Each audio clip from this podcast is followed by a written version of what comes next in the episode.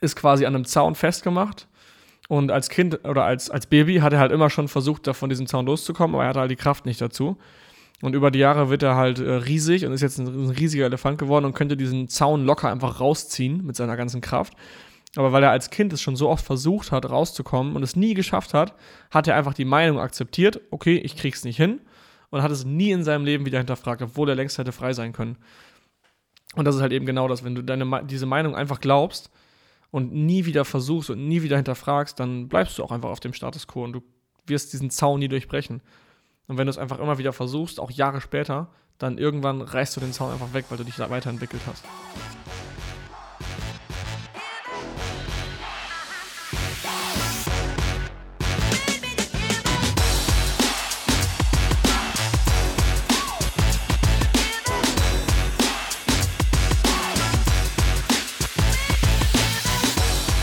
Willkommen zur AMZ Hackers Bestseller Show, dem etwas anderen Podcast zum Thema Amazon FBA und E-Commerce. Heute geht es um Prinzipien. Prinzipien heißt, welche Prinzipien wenden wir so in unserem persönlichen Leben als auch im Business an und welchen riesen Impact können die auf den Erfolg haben und welche gibt es da überhaupt und alles drum und dran. Aber zuerst mal, bevor wir da einsteigen in dieses spannende Thema, Philipp, wie geht's dir? Willst du, willst du wieder einen Spezialgast vorstellen? Du bist heute mein Spezialgast. Willst du mich wieder überraschenderweise vorstellen? Ich habe heute einen Spezialgast dabei. wieder mal den Philipp. Okay. Ja, genau. Wir wollen einfach so ein paar über ein paar Prinzipien sprechen, die äh, ja, zur besseren Produktivität, zum besseren Leben geeignet sind. Und ähm, wollen diese dann, wie Marc auch schon richtig gesagt hat, nochmal auf uns beziehen. Also wenden wir die vielleicht im Team schon an, wenden wir die im Privatleben an oder keine Ahnung, nutzen wir irgendwelche speziellen Prinzipien, um unsere Entscheidungen besser treffen zu können? Oder, das ist auch eine ganz spannende Sache, Marc, gibt es zum Beispiel ein Prinzip, was wir gemacht haben oder umgesetzt haben und was sich dann als nicht funktionierend herausgestellt haben, hat. Genau das können wir halt heute mal durchsprechen und ich freue mich auf die Folge und habe auch noch ein paar interessante persönliche Fragen. Ja, ich freue mich auch mega. Also ist auch ein interessantes Thema für mich. Ich bin gespannt, ob du andere Prinzipien noch mit dabei hast, die ich noch gar nicht kenne oder noch nicht mhm. nutze. Ähm, ich weiß, du bist da auch äh, recht tief drin in dem Thema oder hast dich auf jeden Fall schon mal damit beschäftigt. Ich weiß, dass wir auch schon mal drüber gesprochen hatten irgendwo mal. Ja. Ich weiß nicht, ob das auf einer Vocation war oder sonst irgendwo mal privat. Und ja, da werden wir heute was zusammentragen. Ich glaube, es wird sich schon unterscheiden bei uns, aber ich glaube, ein Prinzip wette ich jetzt schon drauf, könnte ich jetzt auf dem Papier schreiben, welches wir beide haben oder was wir beide auf jeden Fall vorstellen werden. Sollen wir mal aufschreiben, jeder eins? Und schauen, ob ich, es ich das glaub, gleiche ist? Genau, ja, lass mal jeder eins aufschreiben. Ich, Sollen wir jetzt nehmen, was das Wichtigste ist oder eins, was du auf jeden Fall anwendest? Äh, was wir auf jeden Fall anwenden, weil das Wichtigste, das ist, glaube ich, sehr subjektiv. Sollen wir eins aufschreiben? Pass auf, wir schreiben jeder eins auf, was wir glauben, was der andere nutzt und was der andere noch nicht nutzt oder vielleicht Okay. Vielleicht anwenden Also wir machen sollte. erst, wir machen erst äh, ganz oben schreiben wir hin das, was, was wir am meisten nutzen. Was, was ich auch denke, was du auch. Und oh, nee, nee. Was Warte, ich was glaube, was du am meisten nutzt. Oder was du auf jeden Fall nutzt. Okay, was du nutzt. Hm. Okay, das ist schwierig. Irgendwie widerspricht sich das gerade, was ich bei dir gedacht habe, aber. Ja, stimmt. Okay, das machst du interessant, glaube ich. Das machst du interessant. Ja, okay. okay, ich, ich mach das so. Okay, also, also oben machen wir das, was wir denken, was der andere nutzt. Mhm. Und was schreiben wir dann noch auf? Was für eins noch? Was der andere vielleicht noch einbauen könnte, so aus unserer Sicht. Oh ja. Also, was du glaubst, was ich vielleicht gebrauchen könnte, wenn du so mitbekommst, wie ich arbeite. Ja. Ähm. Mhm. Okay. Oh, ich weiß aber auch noch eins, was du nutzt. Oh mein Gott. Huhu. Ja, ich kenne dich einfach. Po. Jetzt habe ich äh, fast gespoilert. Ich muss halt, ich, ich kann, wenn ich aufschreibe, dann lese ich immer vor. Scheiße. Das heißt, Nutzt du, okay. Ich habe es jetzt aufgeschrieben. Wir schreiben das einfach nur da deswegen auf, dass wir am Ende nicht cheaten können. Deswegen kann ich das nachher einfach in die Kamera halten. Also okay. ich habe es jetzt im Notepad aufgeschrieben, aber macht nichts. Das, äh, das ich bin ehrlich. Ordnung. Ist in Ordnung. Okay, womit wollen wir anfangen? Sollen wir sagen, wir fangen an, mit jeder einfach äh, hau ein Prinzip raus? Und wir ja, fang doch mal mit einem an. Was ist so eins, was du ähm, vielleicht sogar business- und persönlich übergreifend nutzt? Oder unterscheidet sich das Boah. bei dir? Sollen wir vielleicht erstmal noch okay. mal kurz erzählen, also was ist denn eigentlich ein Prinzip und warum ist das wichtig? Mhm. Also, was wir uns dabei gedacht haben, sind eigentlich Produktivitätsprinzipien, Techniken, Tools, wie auch immer. Also, Tools eher weniger, weil das sind ja Tools sind für mich in meinen Augen Programme. Techniken und Prinzipien sind halt einfach Sachen, die wir machen, die uns die Entscheidungen vereinfachen und die uns schneller ans Ziel bringen. Weil als Unternehmer hast du täglich viele Probleme, viele Herausforderungen. Und wenn du bestimmte Techniken nicht anwendest und einfach wie so ein blinder Fisch drauf losarbeitest, dann ähm, kommst du nicht so schnell ans Ziel und verhaspelst dich auch in Kleinigkeiten. Da ist jetzt schon wieder ein kleiner Hint auf ein, auf ein Prinzip, aber du darfst dich halt nur mit bestimmten Sachen beschäftigen, bestimmte Sachen musst du priorisieren. Ähm, und ja, ich weiß nicht, es ist schwierig. Ich, oh, jetzt, jetzt ist, mir noch, eins eingefallen. Das muss ich eben ganz kurz ausschreiben. Ja. Ich glaube, Prinzipien nehmen einem halt vor allem einerseits Zeit, also schenken einem Zeit und gleichzeitig schenken sie einem Mindspace. Also man muss sich halt nicht jedes Mal wieder neu überlegen, treffe ich die Entscheidung oder treffe ich die Entscheidung, sondern das ist ein Prinzip von dir. Das heißt, du weißt schon vorher, okay, ähm, ja. auf diesem Prinzip, das ist ein Prinzip, ein Principle von, von mir, ein, ein, ein Value vielleicht auch von dir. Und mhm. deswegen musst du gar nicht drüber nachdenken. Du weißt schon die Antwort, ob du diese Entscheidung so oder so triffst. Ja. Okay, dann würde ich sagen, das erste ist nämlich schon äh, eine Art Entscheidungsfindung, womit beschäftige ich mich. Und äh, das ist einfach so als aus Unternehmersicht eins der wichtigen Dinge. Ähm, und zwar ist es, glaube ich, von Bodo Schäfer, der sagt das, glaube ich, auch immer wieder, und zwar den Fokus auf die einkommensproduzierenden Tätigkeiten. Mhm. Ähm, dabei geht es halt nicht darum, einkommensproduzierend hört sich halt immer direkt an, okay, du musst dein Einkommen erhöhen. Nein, darum geht es nicht. Sondern in der Firma den Umsatz zu steigern. Oder was auch immer. Ähm, eine Firma lebt nicht ohne Gewinn, eine Firma lebt nicht ohne Umsatz, weil äh, sie dann nicht ihre Mitarbeiter bezahlen kann, sie nicht äh, leben kann, sie keine Rücklagen bilden kann, um in schlechten Zeiten, wie zum Beispiel in der Corona-Krise, diese Krise ganz einfach wegzustecken und einfach weiter zu wirtschaften. Ähm, weil du musst einfach als gesunde Firma einen gewissen Gewinn haben und einen gewissen Umsatz, um halt eben überleben zu können, das ist ganz klar. Deswegen ist es super wichtig. Und als Unternehmer ähm, solltest du dich auf diese Tätigkeiten fokussieren, die das halt eben steigern, also umsatzsteigernde Maßnahmen oder umsatzgenerierende Maßnahmen. Du solltest dich nicht damit beschäftigen, ähm, irgendwelche Kleinigkeiten auszuführen, die zum Tagesgeschäft gehören, die klar das Business am Laufen halten, aber nicht dein Business zum Wachsen bringen. Das ist das Wichtige. Und viele bleiben halt dann beim Status quo, bleiben auf der Stelle, weil halt äh, der Fokus auf den falschen Aufgaben liegt. Das ist ein sehr interessantes Prinzip, das ich tatsächlich lange vernachlässigt habe. Vielleicht hast du es sogar bei mir aufgeschrieben. Hast du es bei mir aufgeschrieben? Nee, nee. Okay, aber du weißt, glaube ich, auch, dass es, äh, wir hatten schon mal darüber gesprochen, dass ich solche Dinge gerne immer mache. Also, dass ich mich gerne damit beschäftige, wie rum das Logo vielleicht auf meinem Produkt neu gedruckt werden könnte oder so. Ja, das oder äh, sonstige Kleinigkeiten, an denen ja, ich ja. mich äh, gerne aufhalte, anstatt einem Kunden zum Beispiel mal eine Rechnung rauszuschicken oder so, die schon seit drei Wochen ja, stimmt, rumliegt. das war das Beispiel mit der Rechnung. Ne? Genau. Du musstest nur noch, du hast quasi einen Abschluss gemacht, was war, war das ein Coaching? Ja, das war ein Coaching. Das? Ein Coaching, er hat einen Abschluss gemacht, er musste nur noch die Rechnung an den Klienten schicken und er kümmert sich lieber darum, äh, wie er das Logo dreht auf dem nächsten T-Shirt, was er drucken will, damit er das äh, bei der Arbeit tragen kann oder was auch immer. Also, das ist wieder der falsche Fokus. Du, klar, am Anfang bist du der Unternehmer, der alles macht. Du musst alle Sachen von A bis Z machen.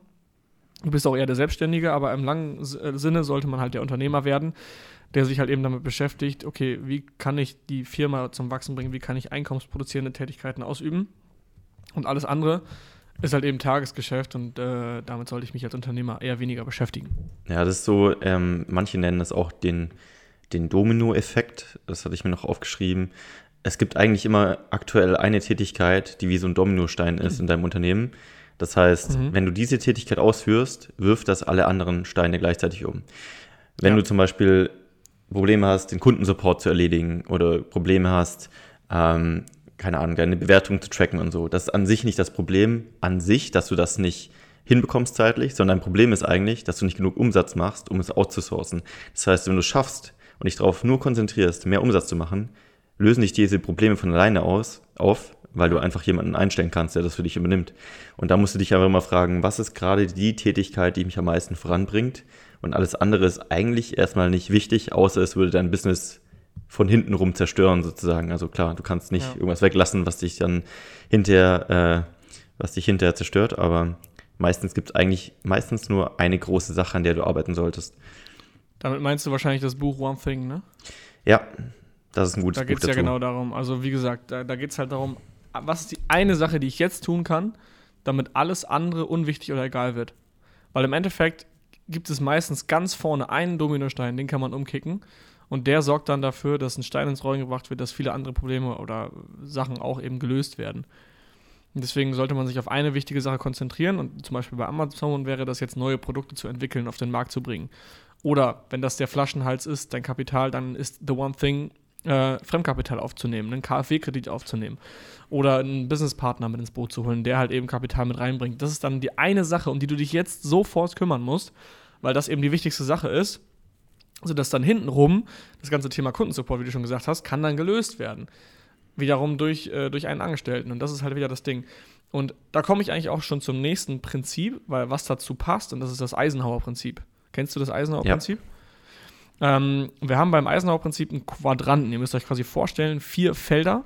Ähm, das fängt an bei, also wir unterteilen einmal Aufgaben in wichtig und nicht wichtig und in dringend und nicht dringend. Wenn wir jetzt zum Beispiel Aufgaben machen, wie den KfW-Kredit, das ist eine Aufgabe, die ist wichtig, aber nicht dringend. Ich kann mich darum auch nächste Woche kümmern. Sie, sie eilt jetzt nicht, aber es ist eine super wichtige Aufgabe. Ich fange mal kurz oben an. Wenn wir jetzt sagen, nicht wichtig und dringend, wäre das zum Beispiel ein Telefonanruf, der ähm, eben ja reinkommt, während du gerade Mittagspause machst. Der ist quasi dringend, weil das Telefon klingelt. Du musst das jetzt beantworten. Also du kannst natürlich auch nicht abnehmen, weil dann würdest du die Aufgabe ja auch nicht ausführen. Aber sie ist nicht wichtig, weil zum Beispiel einer nur kurz irgendwie eine Info haben will, die er auch später hätte haben können.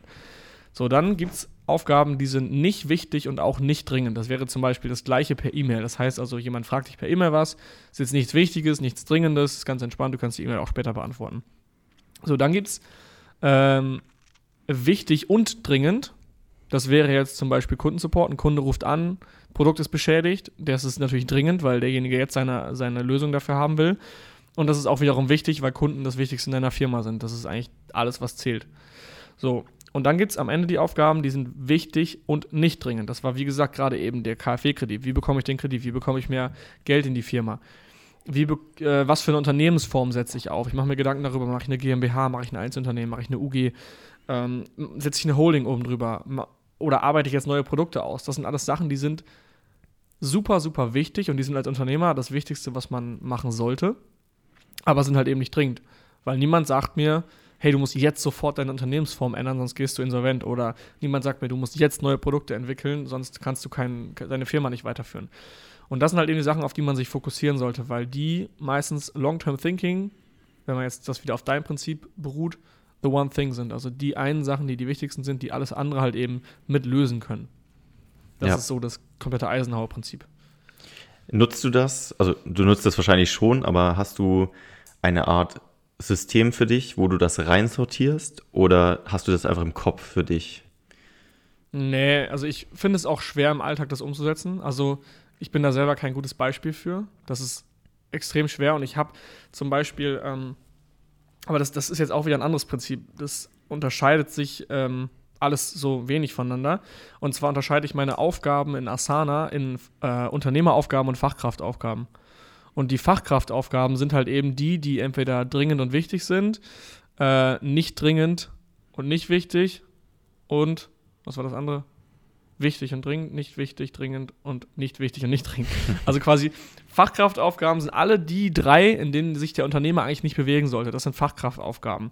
Wie gesagt, Kundensupport, neue Ware zu Amazon schicken, alles sowas. Das, sind halt, das ist halt das normale Tagesgeschäft. Und dann habe ich ein äh, Asana-Projekt, das nennt sich Unternehmeraufgaben.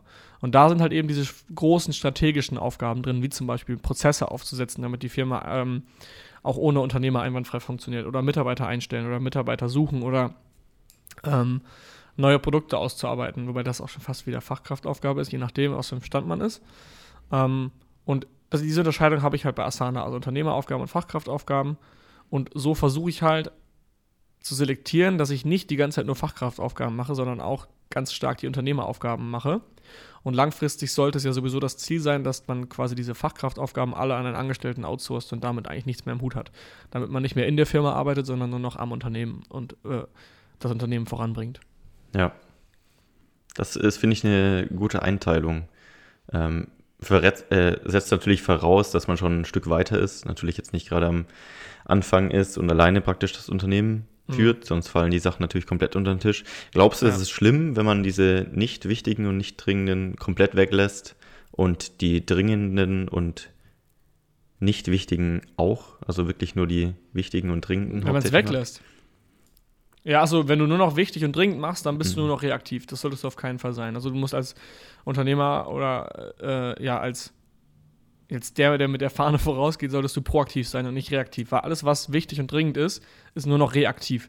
Wenn dein Anruf reinkommt, reagierst du darauf. Du bist nicht proaktiv und arbeitest äh, von vornherein auf die Sachen zu, sondern du reagierst auf Umstände, auf äußere Umstände. Und das solltest du als Unternehmer nicht. Also auf keinen Fall solltest du dich zu sehr in den anderen Feldern bewegen. Ja. Man sollte echt einfach Aufgaben machen, die jetzt nicht wichtig erscheinen. Du solltest dich in deinem Raum einschließen können.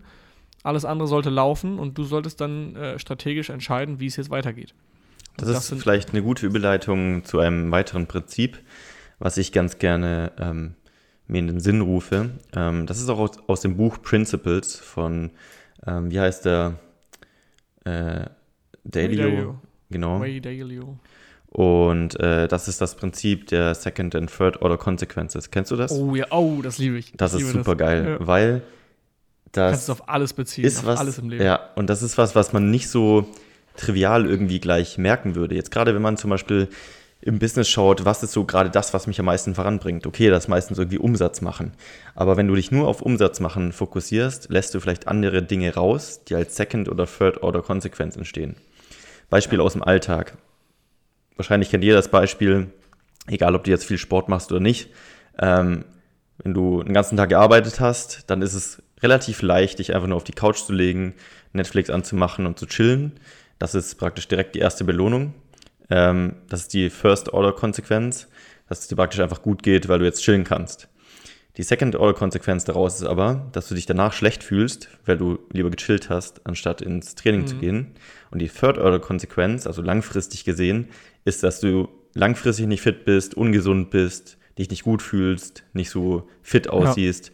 Ja. Ähm, und eigentlich sollte man demnach, nach diesem Prinzip, immer die Entscheidungen treffen nach der Second- oder Third-Order-Konsequenz. Immer langfristig. Genau. Und das gleiche gilt natürlich auch im Business. Wenn du dich am Anfang immer nur auf Umsatz, Umsatz, Umsatz konzentrierst, dann ist das theoretisch gut als First-Order-Konsequenz. Aber langfristig läufst du vielleicht in die falsche Richtung. Hast zum Beispiel jetzt, je nachdem, was dein Ziel ist, nicht an, an Markenbildung gedacht. Oder du triffst Entscheidungen, die kurzfristig zwar Umsatz bringen, aber langfristig deiner Marke schaden. Du gehst zum Beispiel genau, einen Deal Produkte ein. zum Beispiel, die schnell kaputt gehen nach genau, einem halben Jahr. Genau, ja, sowas. Oder du gehst einen Deal ein mit einer Personal Brand, mit, mit einem Partner, der dir zwar kurzfristig Umsatz bringt, aber langfristig dein Image schadet. Ähm, sowas zum Beispiel. Das heißt, immer auch mhm. überlegen, mhm. wenn ihr Entscheidungen trefft, was ist die Second- und Third-Order-Konsequenz? Und das kann man so ja. geil auch aufs Private übertragen, nicht nur aufs Business. Auf alles. Ey, ja. Ich finde, ähm, am klarsten wurde mir diese, dieses Prinzip bei dem Thema Ernährung. Weil mhm. das ist eigentlich so das, was wir jeden Tag fühlen. Jeden Tag wieder. Du hast bei der Ernährung die First-Order-Konsequenz. Wenn die scheiße ist, ziehe ich mir, ich ziehe mir zum Beispiel, ne, wenn die, wenn die gut ist, First-Order-Konsequenz, ich ziehe mir einen Döner rein, ich ziehe mir einen Hamburger rein oder irgendwie eine Pizza oder so. Das heißt, die First-Order-Konsequenz ist so, yo, geil, das schmeckt einfach Hammer, ich habe ein geiles Gefühl. Ähm, der Abend ist cool, was auch immer, und, und dann, dann hänge ich da so. Second-Order-Konsequenz ist, ich habe die Pizza auf, ich habe einen Fresskummer, mir geht's scheiße. Third-Order-Konsequenz ist, wenn ich das die ganze Zeit mache, ist über Jahre, ich ernähre mich nicht gesund und ich werde krank. Heißt also, die First-Order-Konsequenz, wenn die positiv ist, sehr, sehr, sehr positiv, hat das meistens zur Folge, dass Second- und Third-Order-Konsequenz halt eben umso schlechter sind. Das gleiche drehen wir um beim Thema äh, Ernährung. Wenn ich in der First-Order-Konsequenz ähm, mir jetzt anstatt der Pizza einen Salat reinhau, äh, dann ist vielleicht die First-Order-Konsequenz nicht so schön wie bei der Pizza, wobei das auch ein Glaubenssatz ist, dass gesundes Essen meist nicht lecker ist. Aber nehmen wir mal an, gesundes Essen ist nicht so lecker wie das Fastfood, dann ist die First-Order-Konsequenz nicht so angenehm, weil wir denken, okay, oh, jetzt muss ich mir den Salat essen und alle anderen essen hier Pizza. Aber langfristig, Second- und Third-Order-Konsequenz ist halt eben, dass ich gesund bin, dass ich fit bin und äh, noch länger lebe, als würde ich mir den ganzen Tag Pizza reinziehen. Da wurde mir das so, krass, so krass klar. Es ist schon ähm, verrückt eigentlich, dass die Sachen, die langfristig gut sind, meistens am Anfang immer scheiße sind und andersrum. Ja, ja es ist wie, wie Laufen gehen, Joggen gehen. Ich hasse Joggen gehen. Ich gehe auch nie joggen mehr. Also da müsste ich mir echt eine Scheibe von abschneiden von manchen. Weil äh, da ist die, die First-Order-Konsequenz ist einfach langweilig. Wobei die Second schon wieder geil ist, weil Leute einfach äh, äh, süchtig danach werden, immer ihre eigenen Rekorde zu schlagen, fünf Kilometer zu laufen, dann sechs, dann sieben. Das macht schon ja Spaß. Das ist schon ja die Second-Order-Konsequenz. Und die Third-Order ist dann halt eben, ja, wie gesagt, ein gutes Herz-Kreislauf-System. Gesundheit. Ja. Und es sind ja nicht nur teilweise irgendwie Dinge, die irgendwie schön sind, also gesund sein und so weiter, aber einem nicht wirklich, mhm. ich sag mal, merklich erfüllen. Also man fühlt sich ja auch langfristig meistens besser.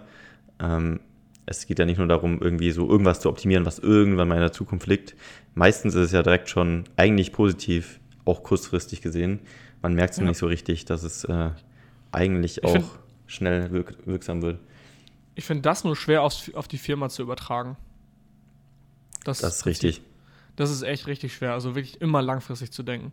Ja. Man muss halt einen guten Mittelweg finden, glaube ich, auch zwischen langfristig und, ja. und mittelfristig. Aber deswegen ist, glaube ich, auch so wichtig für die Firma, erstens zu überlegen, wo möchte ich langfristig hin?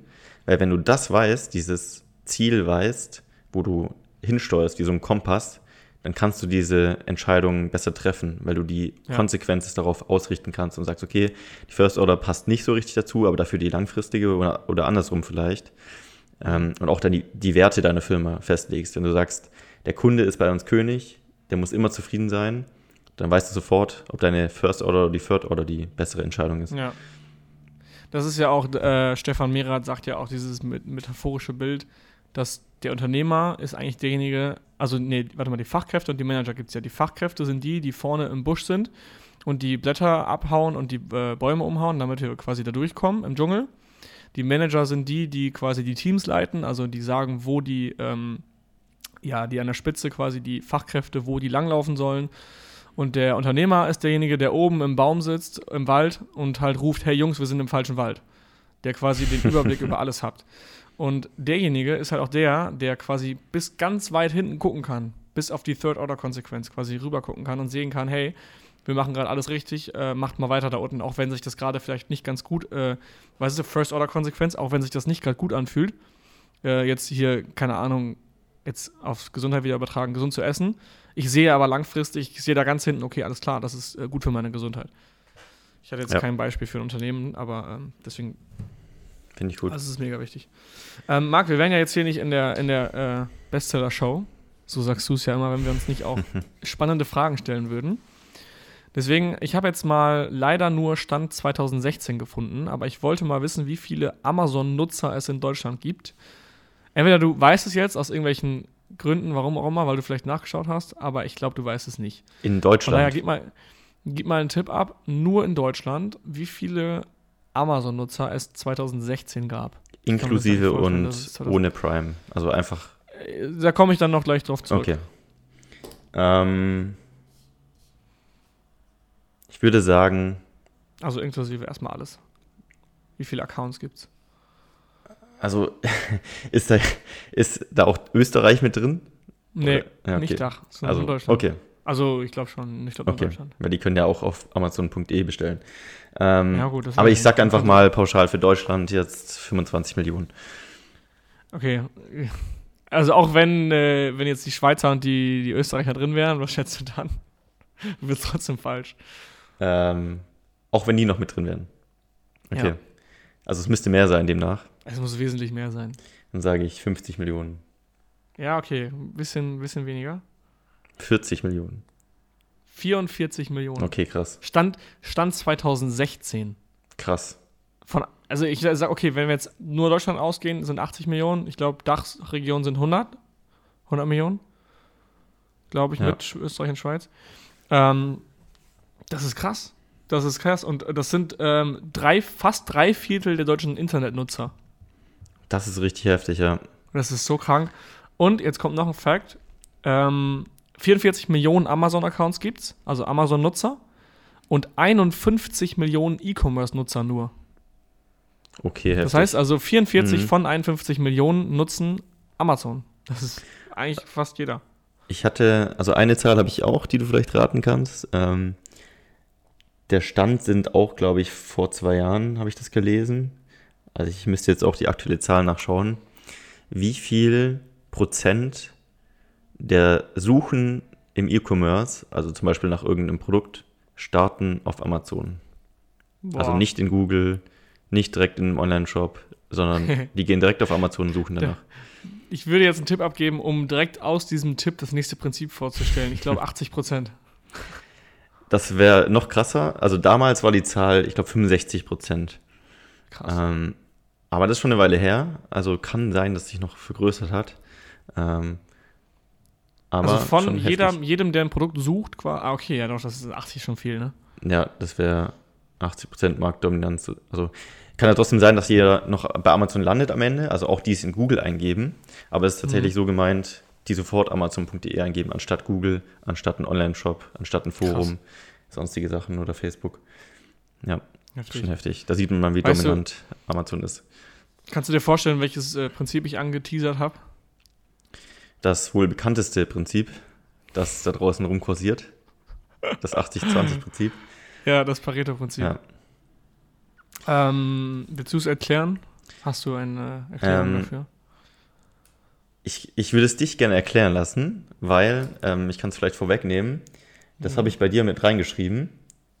Und das, ja, ich auch. Das, das Lustige daran ist, ich habe es einmal bei dir reingeschrieben, als was du sehr gut nutzt und einmal als was du nicht gut nutzt. Das kann ich dann mhm. gleich erklären. Aber du glaub, erklär doch erstmal das Prinzip und dann äh, kommt das vielleicht auch schon ja. ein bisschen raus. Also das Pareto-Prinzip, ich glaube, es müsste mittlerweile auch jeder kennen, dass 80% des Ertrages äh, durch 20% des Aufwandes erzeugt werden. Also 80, ähm, wenn man jetzt auch im Alltag zum Beispiel, oder wenn man eine Ernte hat, 20% der, äh, ja, 80% der Ernte kommt durch 20% der Saat. Samen? Saat, genau. Ja. Oder ähm, 80% des Umsatzes einer Firma werden durch 20% der Vertriebler gemacht. Sorry, ja doch, 20% der Vertriebler. Oder 80% des Umsatzes werden durch 20% der Produkte gemacht. Das heißt also immer, ein kleiner Teil sorgt für den größten Teil des Umsatzes. Und man muss halt immer finden, okay, was ist das Pareto-Prinzip? Und das gilt für alles. Wenn du selbst wenn du in eine Wohnung reinkommst und die ist immer leicht aufgeräumt, also immer nur zu 20% aufgeräumt, hast du schon 80% des Ergebnisses und zwar, dass die meisten Leute sagen, wow, das ist immer ordentlich bei dir. Obwohl du immer nie über diese 20% hinausgehst. Du hast quasi immer ein halb aufgeräumtes aufgeräumte Wohnung, dadurch denken aber alle, okay, oder es wirkt halt immer sehr aufgeräumt. Du könntest zwar jetzt auch sagen, hey, ich mache jetzt alles richtig krass, ich putze jetzt von vorne bis hinten und räume alles bis aufs Letzte auf.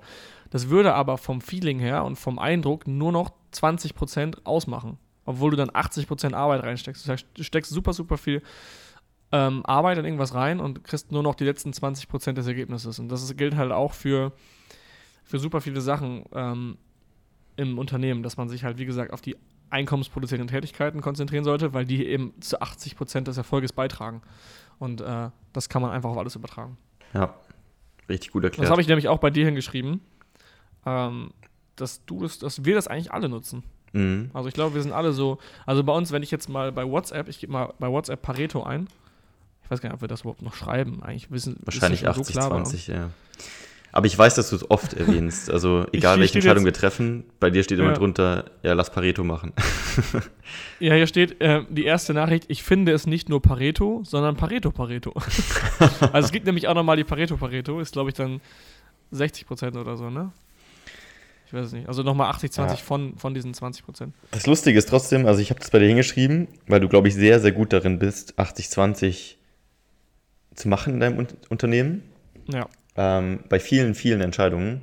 Gleichzeitig aber ein sehr perfektionistischer Mensch bist.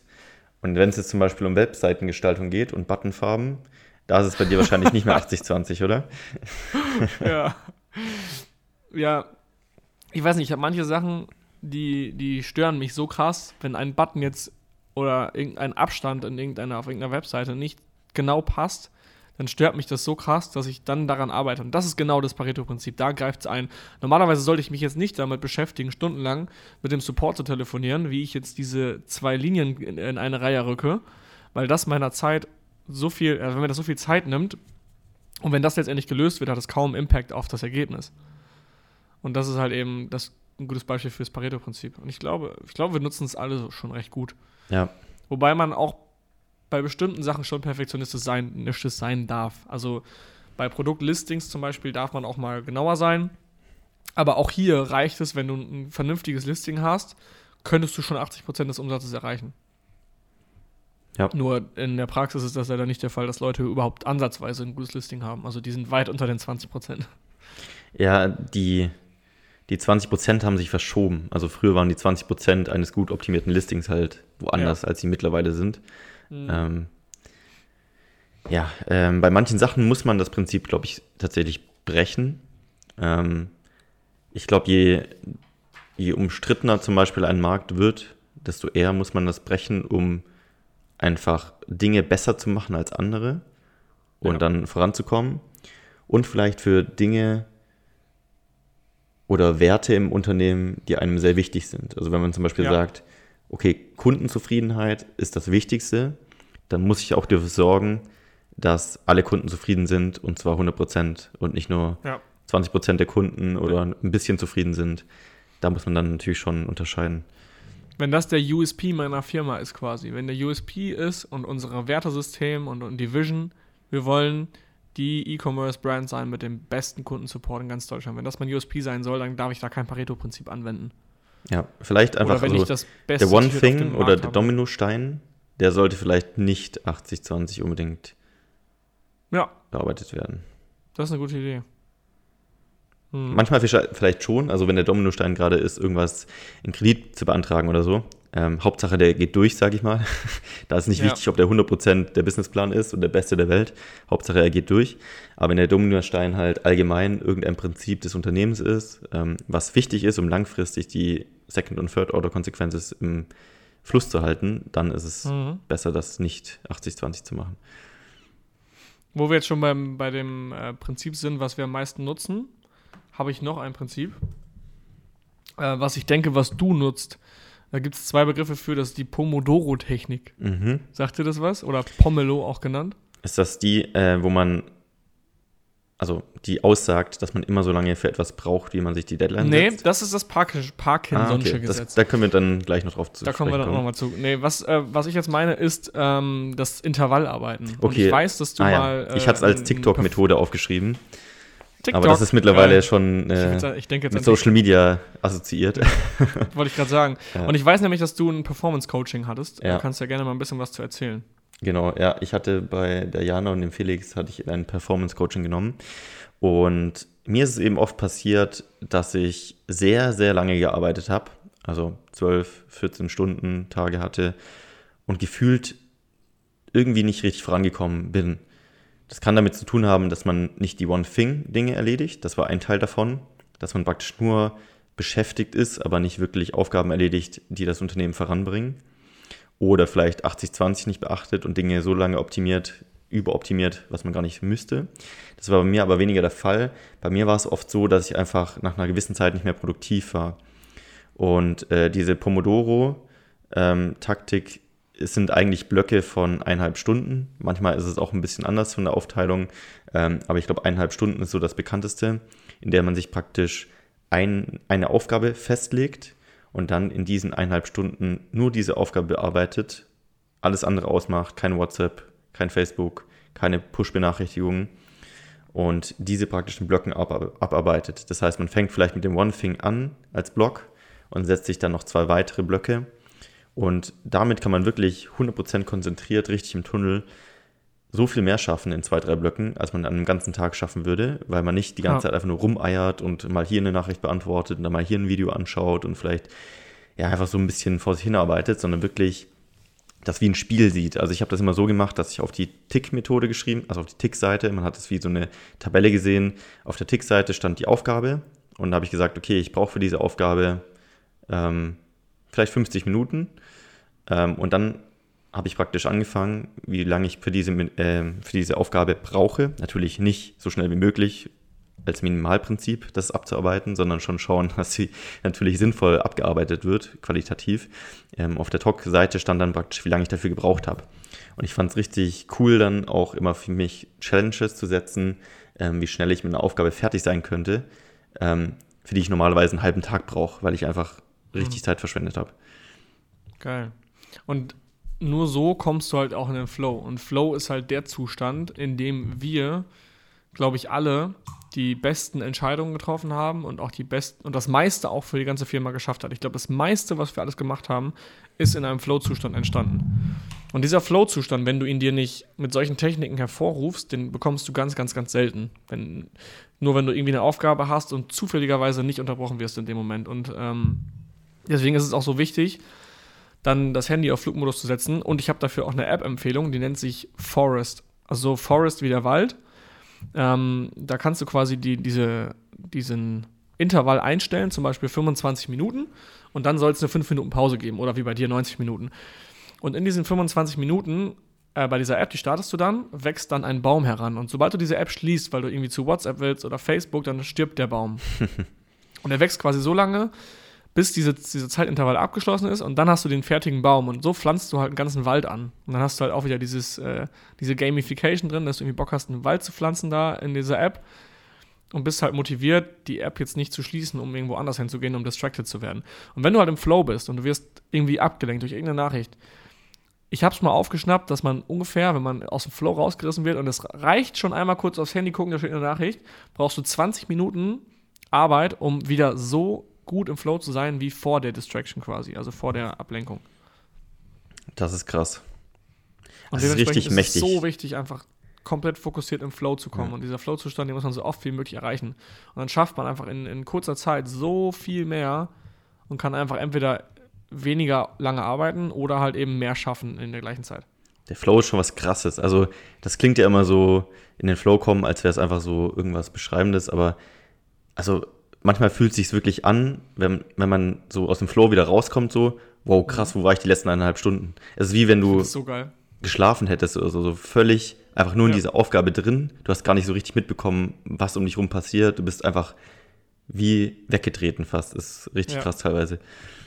Ja, das habe ich letztens, ich habe ja bei Excel jetzt gerade so ein Tool gebaut, ähm, wo ich, also ein Bestelltool, das jedes Mal, wenn ich eine neue Bestellung beim Supplier tätige, kann ich mir diese Datei kopieren füge dann vorne das Produkt ein, den Einkaufspreis und auf der zweiten Seite die Packing List und die Versandkosten.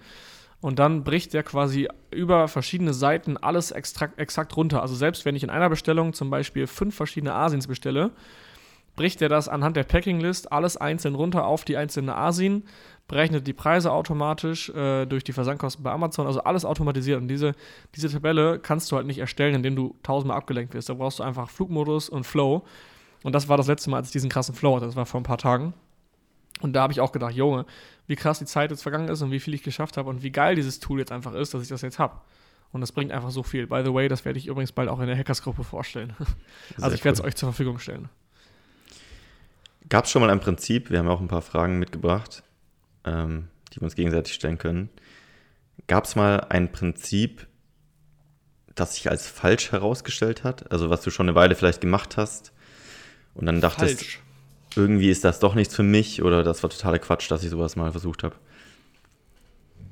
Ähm, ich würde zum Beispiel, wenn wir jetzt, kennst du das Prinzip die Säge schärfen? Mm, ja. ja. Also quasi bevor du einen Baum anfängst zu sägen, ähm, wenn du jetzt vier Stunden Zeit hast, einen Baum zu sägen, dass du drei Stunden dich damit beschäftigst, äh, die Säge zu schärfen, damit du dann den Baum in einer Stunde easy durchsägen kannst. Mhm. Und andere, die einfach stumpf drauf losrennen, die haben die stumpfe Säge in der Hand und sägen wie die Bekloppten an dem Baum rum und kriegen es halt nicht hin. Ähm, dieses Prinzip würde ich auch immer mit Vorsicht genießen, weil ich halt voll oft, also ich, mich fragen ja auch immer wieder Leute, hey, ich möchte auf Amazon verkaufen und ich habe mich jetzt schon so lange vorbereitet.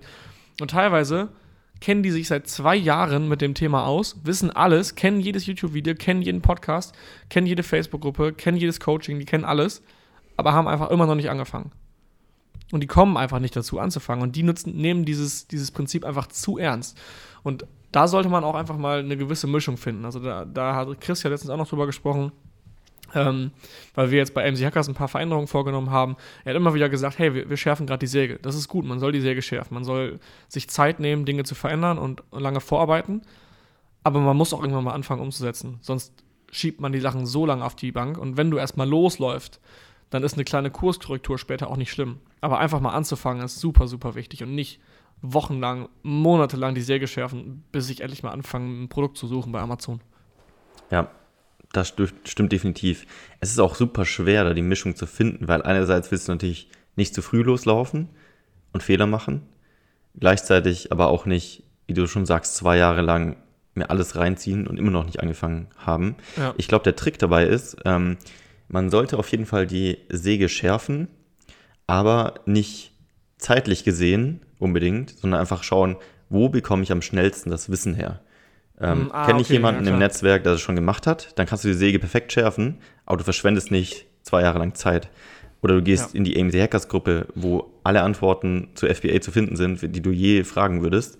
Ähm, da kriegst du quasi eine geschliffene Säge. Genau. Und dann musst du nicht die Zeit verschwenden, du hast trotzdem eine äh, geschliffene Säge. Und so würde ich einfach vorgehen und schauen, wie, mal beim, wie bei meinem Performance-Coaching. Ich suche mir nicht selbst irgendwie jahrelang zusammen, wie ich vielleicht äh, produktiver arbeiten kann, sondern ich hole mir ein Coaching und äh, schleife so meine Säge viel, viel schneller. Mhm. Du holst dir quasi ein Schleifgerät. Ja, das ist eine gute, gute äh, Metapher. Metapher dafür. auf der Metapher. Ja. Okay, hast du, hast du sowas? Eine Säge? Was du, was du, nee, was du, irgendwas, was du, im Prinzip, was du kritisierst oder was du nicht umsetzt oder was sich als falsch herausgestellt hat? Mm. Ich wüsste jetzt nichts, was ich hätte, wo ich sagen würde, das war ein Fehler, das zu machen oder ähm, das ist kompletter Quatsch. Ich glaube, ich glaube, es ist Persönlichkeitstyp abhängig auch ein bisschen, was zu einem passt und was nicht. Und hm. jede Methode und jedes Prinzip, was du für dich testest, hilft dir, deine Prinzipien zu finden. Ähm, ich habe schon so viele Produktivitätsmethoden ausprobiert und sonstige Prinzipien mal getestet. Und ich denke, du kommst einfach viel näher an dein Ziel ran, je mehr du testest. Deswegen ist es, glaube ich, nie ein Fehler, eins mal auszuprobieren. Ja, das glaube ich auch. ähm, kann der Meeresspiegel eigentlich zerbrechen, wenn man äh, in die See sticht?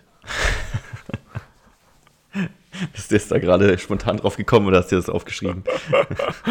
nee, steht tatsächlich in meinen Fragen für dich. Sehr gut, das ist eine gute Frage. Hast du keine Antwort drauf? Lass mich überlegen. Wahrscheinlich nicht. Dum, dum, dum, ich habe mir eine dumme Antwort überlegt, aber ich, mir ist keine eingefallen. Die, ja, dir fallen oft dumme Antworten ein. Ja. Aber eher Wie läufst du denn äh, mit deinen Mitarbeitern? Du hast gestern, ist das spruchreif? Ist spruchreif, sonst schneiden wir es ja, raus, aber ich denke. Das passt. Ähm, du hast gestern zwei Mitarbeiter eingestellt? Oder nee? Genau. Vorgestern. Warte, heute ähm, Auf jeden Fall zum Mai. Was geht? Gestern, Wie läuft's? Weil heute ist, heute ist Dienstag, wir nehmen dienstags auf, glaube ich, ja. Weil mhm. gestern ist der vierte gewesen, ab 1. Mai sind sie eingestiegen, aber da war ja Feiertag. Deswegen, obwohl es Tag der Arbeit war, haben sie nicht gearbeitet. Ähm, ja. Haben am vierten angefangen. Und ja, das sind zwei neue Mitarbeiter, die mich in meiner Firma äh, für Sportprodukte unterstützen. Und da greifen eigentlich auch schon wieder viele Prinzipien, die man darauf ableiten kann. Also einmal wieder 80-20, ähm, konzentriere dich auf die wichtigen Sachen oder Domino-Prinzip oder ähm, kurzfristig gesehen kostet mich das mehr Geld, also First-Order-Konsequenz. Langfristig mhm. kann ich mehr andere Dinge, die wichtig sind, äh, erreichen. Auch als Team kann man mehr erreichen. Ich bekomme Input von den Mitarbeitern, die haben alle auch neue Erfahrungen, die sie mit mir teilen können aus ihrer Laufbahn. Und ähm, deswegen ist das, wenn man es, wenn, wenn man an dem Punkt ist, glaube ich, sehr cool, das zu machen. Ja. Wie ist das bei dir? Du überlegst ja auch gerade wieder, jemanden einzustellen. Ja, ich habe gerade eine Stelle ausgeschrieben. Also wenn jemand, äh, ja, ich habe halt die Bedingung, dass derjenige aus Münster kommt, weil ich gerne äh, jetzt einen festen Mitarbeiter vor Ort haben möchte und keinen Remote. Also wenn jemand aus Münster und Umgebung kommt, ich suche einen E-Commerce Manager, also jemand, der äh, die Supply Chain übernimmt, den ganzen Prozess von Nachbestellungen äh, tracken, also wann müssen wir beim Supplier nachbestellen, dann das Durchführen der Bestellung, das Tracken der Bestellung, wo sind die Stände, was läuft gerade an Produktion, was muss noch gemacht werden, müssen die Supplier irgendwelche Informationen haben, die Dokumente austauschen, dann auch den Import durchführen mit den Speditionen, auch denen, wie gesagt, den ganzen Dokumentenverkehr machen, eventuell langfristig auch den Zahlungsverkehr, ähm, also die ganze Supply Chain. Dann halt auch eben das, die Einlagerung in Deutschland, im Lager in Hamburg und dann wiederum die Weiterleitung an die Amazon-Warenhäuser. Ähm, genau, da suche ich gerade jemanden und wenn ihr jemanden kennt oder selber Interesse habt, meldet euch gerne über diesen Podcast bei mir. Dann äh, gebe ich euch die notwendigen Informationen dafür. Das ist eigentlich so das, was bei mir gerade der Stand ist beim Mitarbeiter. Und ich wusste, du hast gerade jemanden äh, eingestellt zum Mai und Chris, glaube ich, auch. Den müssen wir auch nochmal fragen, wie es gerade läuft. Ja. Ähm, ja. das ist auch eine interessante Folge, die wir mal machen können zum Thema Mitarbeiter. Ähm, mhm. Da haben wir mehr oder weniger Erfahrung. Wir können aber auch unsere Sicht einfach mal teilen und dann später vielleicht ein Update geben, wie sich die Sicht verändert hat oder was, was wir ja. gelernt haben. Ist ja alles ein Prozess. Wir haben auch nicht die Weisheit letzten Schluss. Nee, wir machen auch nur genau, Erfahrungen genau, und lernen daraus. Ich habe ja gestern noch dieses Video von dem Gymshark-Gründer geguckt und er meint halt auch, wenn man unternehmerische Entscheidungen trifft, und Sachen ändert, dann ist das für Mitarbeiter häufig so, hey, warum wird das jetzt wieder geändert und was soll das schon wieder? Wir haben noch letzte Woche noch gesagt, wir machen das jetzt so für zwei Jahre und was auch immer. Man sollte als Unternehmer halt immer sagen, hey, oder den Mitarbeitern auch klar machen, hey, wir sind nicht, was hast du gerade gesagt, der Weisheitsletzter Schuss? Mhm. Schuss? Schuss. Ähm, das, was wir jetzt machen, wir glauben, Stand jetzt, dass das das Richtigste und das Beste für die Firma ist. Und wir werden das jetzt umsetzen. Und das solltest du auch immer so kommunizieren, dass du halt nicht nicht weißt, dass es 100% korrekt ist, aber dass du die Entscheidung getroffen hast, dass wir das jetzt so machen, weil du denkst, das ist das Beste.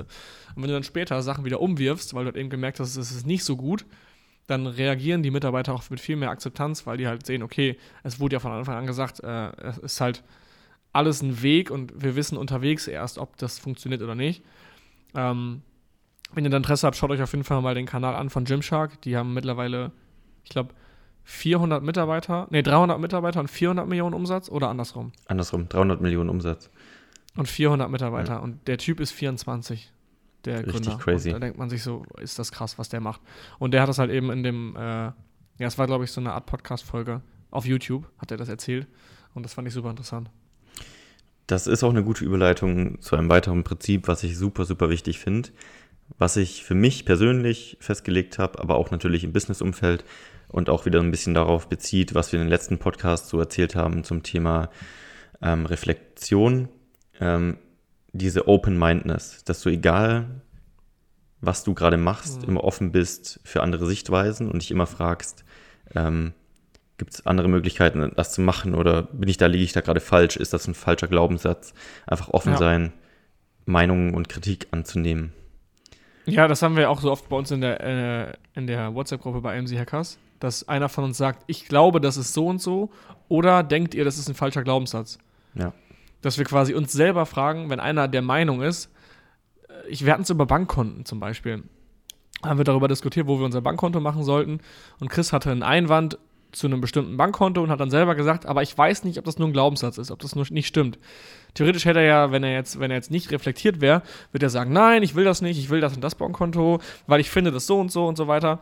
Aber weil er einfach ein bisschen darüber nachgedacht hat, hat er gesagt, ja, ich finde es so und so und ich will das so und so. Aber es kann auch sein, dass es einfach nur ein Glaubenssatz bei mir ist, dass das eigentlich gar nicht stimmt. Korrigiert mich bitte, wenn es nicht richtig ist. Also diese Reflektiertheit und einfach das zu hinterfragen, ob das, was man denkt, gerade äh, korrekt ist. Ja. Und offen dafür sein. Man ist uns halt so eben. beschränkt, weil du hast dir deine, deine Gedanken und deine Entscheidungen und deine, ähm, deine Art, wie du die Welt siehst, schon lange geformt eigentlich über die Zeit, durch die Schule, durch deine Eltern, durch dein Umfeld. Und ja. du kannst aus dieser Form praktisch alle deine, deine Sichtweisen aktuell ableiten. Aber die sind natürlich nicht immer richtig. Du kannst zum Beispiel aktuell glauben, weil du im falschen Umfeld warst, du wirst niemals mit Amazon FBA Geld verdienen, zum Beispiel. Einfach, weil du das mhm. glaubst, weil du denkst, ähm, alle deine Freunde sagen, das ist Mist. Und deswegen glaubst du das. Aber wenn du open-minded bist, dann versuchst du halt auch mal Dinge auszuprobieren und sagen, okay, ist es jetzt so oder ist es so? Oder frage ich mal jemand anders? Oder lasse ich mir vielleicht ja. die Meinung von jemand anders noch dazu geben? Das erinnert mich an die Geschichte ähm, mit den Zwillingsbrüdern. Ähm, also es gibt, es äh, waren so zwei Zwillingsbrüder und deren Eltern waren alkoholabhängig, haben die Kinder geschlagen und äh, misshandelt und so weiter. Und die Eltern, also waren auch gewalttätig. Also wie gesagt, es lief überhaupt nichts gut. Und die hatten keinen Job, waren arbeitslos, hingen die ganze Zeit zu Hause und haben getrunken. Ähm, und das waren zwei Zwillingsbrüder, beide sind unter gleichen Bedingungen aufgewachsen, sind, sind komplett ihren Weg gegangen. Der eine wurde äh, super, super erfolgreich, hat eine Firma aufgebaut, hat eine Familie, hat Kinder, hat einen Hund, hat ein richtig schönes Leben und eine richtig große Familie gegründet. Und der andere ist genauso wie seine Eltern. Also auch alkoholabhängig, gewalttätig, hängt zu Hause, hat keinen Job und kriegt sein Leben nicht so ganz auf die Reihe. Und dann fragt man die beide, warum es so gekommen ist, dass das Leben sich so von denen verändert hat. Also fragt man den einen und fragt man den anderen und beide sagen halt eben in dem Moment, ja, wie kann ich denn anders bei meinen Eltern? Wie kann ich denn ein anderes Leben führen, als das, wenn ich meine Eltern gesehen habe? Der erfolgreiche Typ sagt halt eben, ja, ich, meine Eltern haben es mir vorgelebt und genau so wollte ich nie werden. Ich habe mein ganzes Leben lang gedacht, ich muss das ändern.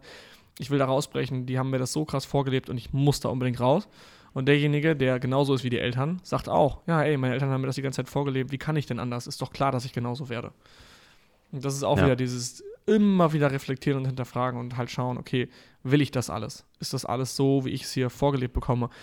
Auch Eltern machen Fehler, das ist gar kein Problem. Man muss halt immer wieder hinterfragen, will ich das Leben genauso haben und äh, ist das cool für mich? Genauso wie es halt für viele normal ist, sage ich mal, nach der Schule eine Ausbildung zu machen, ein Studium zu machen und dann einen Job zu gehen, drei Jahre einen Job zu haben, dann einen Job zu wechseln und dann, keine Ahnung, also immer vielleicht so vier Arbeitsstellen im ganzen Arbeitsleben zu haben. Kinder, Haus, Familie, alles sowas. Das ist ja so der normale Weg und der wird als, okay, als angesehen, der wird einfach angesehen, so wie er ist. Aber wenn man das mal hinterfragt, warum ist das eigentlich so? Dann ist es total interessant. Warum ist das eigentlich so? Warum wird das so gemacht? Warum ist das normal? Warum ist es nicht normal, nach der Schule ins Ausland zu gehen, auszuwandern, vielleicht äh, sich da hinten eine Familie zu gründen oder auch gar keine Familie zu gründen. Was da, wer sagt denn, was das Normale ist und warum wird das akzeptiert und alles andere nicht so sehr, weißt du? Ja, also dieses Hinterfragen ist, glaube ich, extrem wichtig. Ähm, das ist auch was, was ich mir angewöhnt habe, auch als Prinzip. Wenn ich etwas versuche herauszufinden, frage ich nicht nur eine Person. Ähm, äh, Ray Dalio unter, äh, unter scheidet das auch immer so ein bisschen nach der Glaubwürdigkeit. Also je mehr Glaubwürdigkeit und Erfahrung jemand in einem Bereich hat, desto eher solltest du auch auf seine Meinung Wert legen. Also klar, wenn mhm. du jetzt einen Arzt fragst zu einem bestimmten Thema, gesundheitlich, dann hat der mehr Glaubwürdigkeit als dein Kumpel, der noch nie als irgendwas ja, mit Medizin zu tun hat. Ähm, gleichzeitig auch, nur weil er Glaubwürdigkeit hat, heißt es auch nicht, dass du nur auf diese Meinung vertrauen solltest. Ähm, Beispiel, ich hatte mir vor vielen Jahren mal beim Kreuzheben meinen Rückenmuskel gerissen.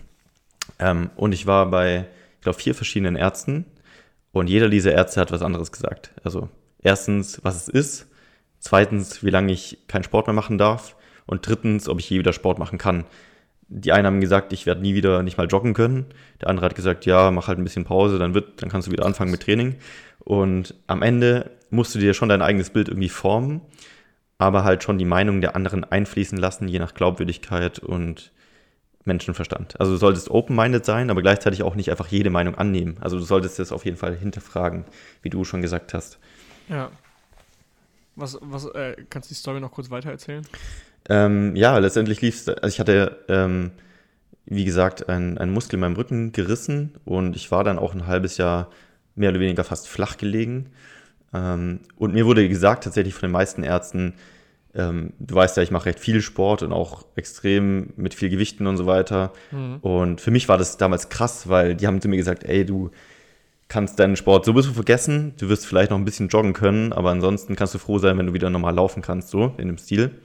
Mhm. Und ich hätte das mega krass an mich ranlassen können und das glauben können, aber ich habe es einfach gar nicht geglaubt. Also ich habe gesagt, krass. okay, die sagen das zwar, aber ich habe mich auch sonst ein bisschen informiert von Leuten, die schon eine ähnliche Verletzung hatten und so weiter und habe dann einfach gesagt, ähm, ich glaube jetzt auf, auf der Basis von den Meinungen, die ich gehört habe, ähm, von denen die Erfahrung damit hatten, auch also wirklich wieder Glaubwürdigkeit im Vergleich zum Arzt, der halt das theoretisch beurteilen kann, ähm, der hat natürlich auch Erfahrung, auch von anderen äh, Patienten vielleicht und so weiter. Am Ende war es aber so, dass ich jetzt stärker bin als je zuvor und mein Rücken so stark ist wie je zuvor. Ähm, das heißt, diese Meinung war komplett falsch dieser Ärzte. Und deswegen, also gerade wenn es um Ärzte geht, ähm, ich habe nichts gegen Ärzte und ich bin froh, dass wir Ärzte haben und das ist ein wichtiger Teil unserer Gesellschaft. Aber manchmal glaube ich, dass viele Ärzte leider, weil sie nicht so open-minded sind und ihr Ego sehr hoch gestellt haben, ähm, Dinge an, zu Patienten sagen, die nicht stimmen. Also da muss ja, man auch vorsichtig sein. Stimmen. Genau, und dann, halt bild, dann bildet man sich dieses Bild als Patient und nimmt das als Wahrheit hin und genau deswegen wird es dann auch so sein, dass du nie wieder ja. joggen kannst. Hätte ich das Das ist wie der Elefant, der an dem, an dem äh, Flü an diesem Stock ja. festgemacht ist. Als, also als Babyelefant, Babyelefant, wie sagt man, wer heißt ein Elefant, der Babyelefant, glaube ich, ja. Ja, ne? Ja. Ähm, ist quasi an einem Zaun festgemacht. Und als Kind oder als, als Baby hat er halt immer schon versucht, da von diesem Zaun loszukommen, aber er hatte halt die Kraft nicht dazu. Und über die Jahre wird er halt äh, riesig und ist jetzt ein, ein, riesiger Elefant geworden und könnte diesen Zaun locker einfach rausziehen mit seiner ganzen Kraft. Aber weil er als Kind es schon so oft versucht hat, rauszukommen und es nie geschafft hat, hat er einfach die Meinung akzeptiert, okay, ich krieg's nicht hin. und hat es nie in seinem Leben wieder hinterfragt, obwohl er längst hätte frei sein können. Und das ist halt eben genau das, wenn du deine, diese Meinung einfach glaubst und nie wieder versuchst und nie wieder hinterfragst, dann bleibst du auch einfach auf dem Status quo und du wirst diesen Zaun nie durchbrechen. Und wenn du es einfach immer wieder versuchst, auch Jahre später, dann irgendwann reißt du den Zaun einfach weg, weil du dich weiterentwickelt hast. Ja. Richtig gut. Gehen wir So. vielleicht noch kurz auf die äh, Deadline, auf das Deadline-Prinzip ein. Ähm, Ach so, ja, das ist das. Das stimmt, hatten wir noch erwähnt, das müssen wir noch auflösen. Ja, genau, das Parkinson. Jetzt haben wir ist die ganze Zeit den, den Sch- äh, Spannungsbogen bis zum Ende aufgespannt. Äh, genau, man, du hattest muss man gesagt. zittern bei dem Prinzip oder? Oh. Okay, dann habe ich auch noch einen. äh, wenn, wenn nichts an Teflon haftet, wieso haftet dann die Pfanne am Teflon? Äh, Okay, also das Parkinson'sche Gesetz besagt, dass sich die, die Arbeit in dem Maße ausdehnt, in dem du der Arbeit Zeit dafür gibst. Wahrscheinlich kennt das jeder äh, von früher in der Schule. Ich muss eine PowerPoint-Präsentation ausarbeiten. Äh, Zweiter Weltkrieg, Geschichte, Abgabe ist in zwei Wochen. Alles klar, ich äh, dehn, ich mache das jetzt, ich dehne diese Aufgabe auf diese zwei Wochen aus. So, und ich gebe mir zwei Wochen dafür Zeit, dann brauche ich dafür auch zwei Wochen. Aber dann gab es auch die Schüler, die halt gesagt haben, einen Tag vorher, jo, alles klar, wir haben bis morgen, morgens Abgabe, wir machen das jetzt in einem Tag. Und die haben es auch geschafft. Und das Prinzip besagt halt, wie gesagt, du äh, brauchst für die Aufgabe so lange, wie du dir halt eben Zeit dafür gibst. Und wenn du dir auch nur einen Tag Zeit dafür gibst, schaffst du es meistens auch in diesem einen Tag. Und wenn du dir zwei Wochen gibst, dann dehnt sich diese Aufgabe auf die zwei Wochen aus und du brauchst auch zwei Wochen. ja, das, kennt, meinst glaube ich, jeder, aber beachten nicht viele. Ja, finde ich auch sehr schwer äh, umzusetzen in der, in der Praxis. Definitiv. Du müsstest halt einfach dir immer Deadlines sagen, wie lange du für bestimmte Sachen brauchst. Ähm, aber auch wieder bei, bei uns jetzt zum Beispiel, wir haben seltener Sachen, die sehr, sehr lange dauern. Außer jetzt, wenn man, wenn man jetzt mal zum Beispiel einen Businessplan schreibt, da kann man das perfekt anwenden. Es ist vielleicht auch schwer für sich selbst anzuwenden. Also mir fällt gerade äh, der Yannick ein, einer unserer neuen Mitarbeiter, und der hat von Anfang an gesagt, hey Jungs, setzt mir klare Deadlines, weil dann kann ich Ja. abliefern. Ich brauche diese Deadlines. Und wenn jemand anders die für sich setzt, ist es natürlich einfacher, als wenn du die für dich selbst setzt, Ja. weil du dann vielleicht auch wieder so ein bisschen zögerlich bist und ähm, das dann so ein bisschen rauszögerst. Ähm, aber ich denke, das ist schon, schon wichtig, irgendwie sich Deadlines zu setzen, ja. Fand ich auch gut von ihm, dass er so reflektiert ist und weiß, was er braucht, um zu performen. Ja, ist auch das Problem. Viele wissen gar nicht, was sie brauchen, um zu performen. Die sagen einfach, nö, es geht los. Und er wusste ganz klar, Jungs, ich bin am besten, wenn ihr mir sagt, genau zu wann das fertig sein muss. Und das brauche ich. Und jetzt geben wir ihm Deadlines und er performt. Und das ist Das auch wieder ist das Thema reflektiert sein. Er weiß genau ähm, durch Reflexion, was, was er gut kann, was Ja. er nicht gut kann, wie gut In welchen performen kann Situationen er gut ist. und ist da open-minded und deswegen, ja, letztendlich Hm. hat er auch das äh, Buch Principles gelesen, habe ich äh, neulich erst gesehen im Zoom-Call, hat das in die Kamera gehalten. Und ich denke, Prinzipien sind einfach super wichtig. Da schließt sich Mhm. der ganze Kreis wieder. Ja, dann machen wir jetzt nochmal zwei Buchempfehlungen, nee, drei Buchempfehlungen haben wir jetzt gesammelt zum Ja. Schluss. Also einmal Principles von Ray Dalio. Dann haben wir die sieben Wege der Effektivität von, von wem ist das nochmal? Ähm, Fällt es gerade nicht ein. Ich I don't know, egal. Äh, Wir verlinken es in den seven, Shownotes. Äh, seven Ways of Highly Effective People, People, oder ja. Seven Habits. Seven, ja, genau. Seven Habits. Also die sieben Wege der Effektivität auf Deutsch, da sind auch noch mal einige dieser Prinzipien. Und äh, The One Thing haben wir noch eigentlich Ja. mit drin gehabt. Haben wir noch irgendwas? Irgendein Buch, wo mit dem Elefant durch die Wand. das ist richtig geil. Äh, ohne Scheiß. Das habe ich vor, ich weiß gar nicht, das ist schon bestimmt schon vier Jahre her oder drei Jahre her, habe ich das gelesen.